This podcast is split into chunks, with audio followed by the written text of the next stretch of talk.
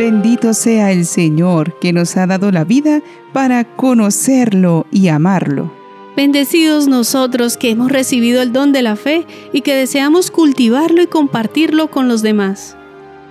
Los santos vivieron muy conscientes de esta gran bendición y por ello compartir su fe se convertía en una necesidad pensando en el bien de sus hermanos.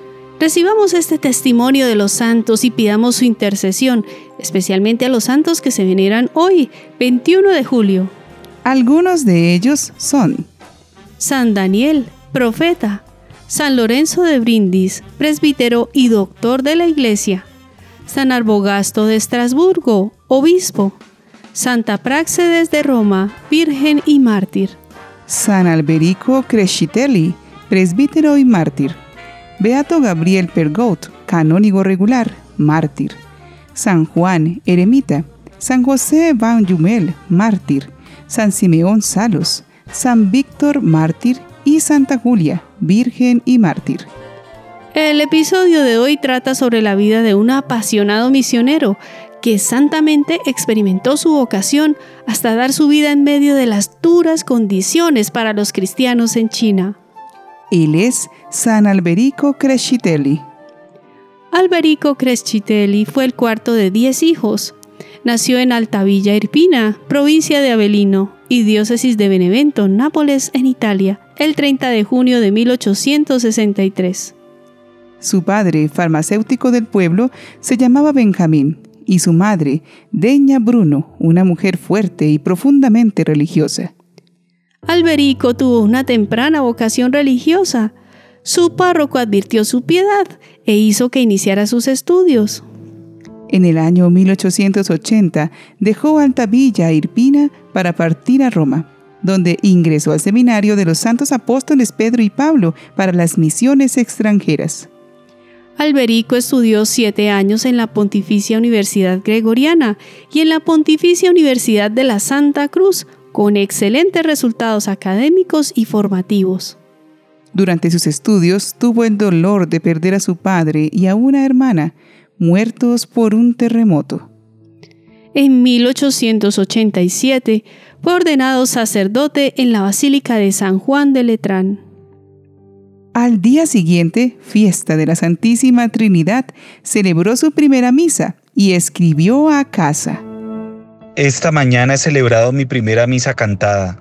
Dame fuerzas, Dios, para celebrar con todo fervor toda mi vida. Y así fue. Cuando pasaba unos días con su familia, se declaró una epidemia de cólera. Con el permiso de sus superiores se quedó allí para ayudar a los enfermos.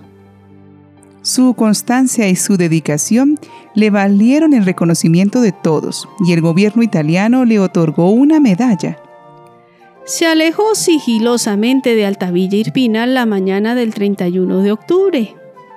Dicen que su madre, al notar su ausencia, lo encomendó a la Virgen María con amargo llanto. Su vocación lo impulsó a participar de las misiones extranjeras en China, que luchaban por expandir las creencias cristianas. Alberico mantenía correspondencia constante con su familia, especialmente con su madre. 294 cartas, la mayoría escritas desde China. Estos escritos siguen siendo el testimonio más familiar y más claro de la santidad de su vocación misionera. En Roma, fue recibido por el Papa León XIII y recibió el crucifijo de los misioneros. El 2 de abril de 1888 partió de Roma hacia Marsella, donde se embarcó en el Sint, un vapor que lo llevaría a China. Tras 36 días en el mar, el misionero desembarcó en Shanghái. Desde aquí, en una barcaza, navegó por el río Han, después de dejar atrás el río Azul, y llegó a su misión en Xihaiying, Xiaochai, el 18 de agosto de 1888, después de 81 días de viaje. El pueblo era entonces el centro de la misión, con una comunidad cristiana notable y fiel, pero el vicariato de Hanchong, provincia de Chaichi, hoy diócesis de Hanchong, El campo de misión del padre Alberico era casi todo no cristiano, con enormes problemas sociales y morales, entre ellos los fumadores de opio, que también afectaban a la minoría cristiana. El misionero se había vuelto chino en el vestir, permitiendo también al peluquero que le afeitase el pelo, dejando un mechón en el centro que luego se convertiría en una coleta. Pero lo que es más importante, se había vuelto chino en su corazón, aprendiendo rápidamente y dominando el difícil idioma. Experimentó fatigas nunca antes imaginadas en el curso de sus desplazamientos de una parte a otra de la zona que le había sido confiada, en barca, en mula, a pie, en alojamientos imposibles. La miseria era extrema y no vacilaba en reclamar para los cristianos las mismas cantidades de arroz que se distribuían entre los paganos. Nunca se sintió extranjero y empleó su tenacidad para estudiar los problemas del cultivo del arroz, pues creía que, al interesarse en los problemas vitales de la China, atraería a los chinos al Evangelio. Fue sabio en esto construyó una iglesia en Hangyangping para los nuevos cristianos. En el año 1900 el vicario apostólico le pidió que se fuera a la región de Ningqiang, que todavía no había sido evangelizada. Fue allí donde lo sorprendió la revuelta de los boxers. A fines del siglo XIX y principios del siglo XX se abatió sobre estas misiones un furioso y sangriento ataque, proveniente de la Asociación de la Justicia y de la Armonía, conocida comúnmente como de los Boxers.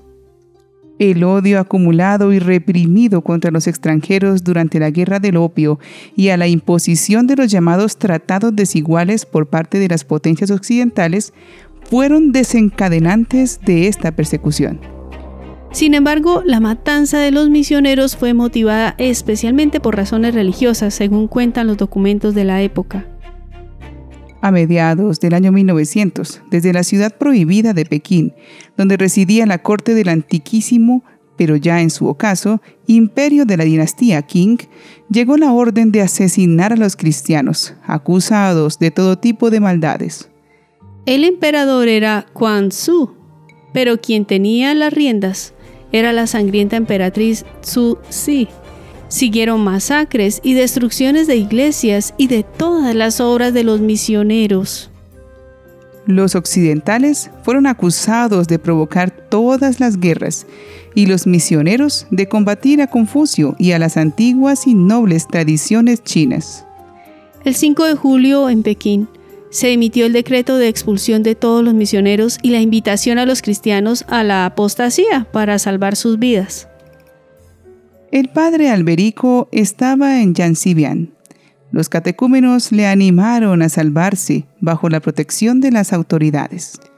El misionero aceptó a regañadientes para no acarrear daños a los catecúmenos, pero ya era demasiado tarde.